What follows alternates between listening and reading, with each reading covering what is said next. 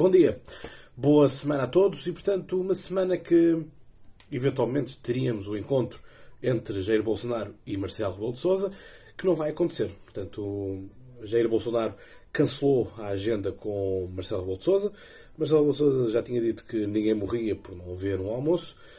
A questão é, nem todos, regra de ser todos os presidentes brasileiros, isso não vai acontecer porque Marcelo Rebelo de Sousa não, tem, não tenha, e não tem agora, uh, a Dilma uh, Rousseff na, na, agenda. Portanto, essa regra de dizer todos os antigos presidentes do Brasil, hum, alguma coisa não está a bater certo.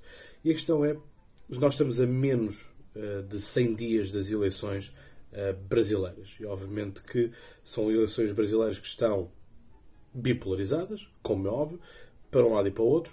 E a questão aqui é visitar aquilo que é um candidato presencial em primeiro do que visitar o presidente do país quanto a mim, parece-me ser um erro crasso naquilo que é a agenda.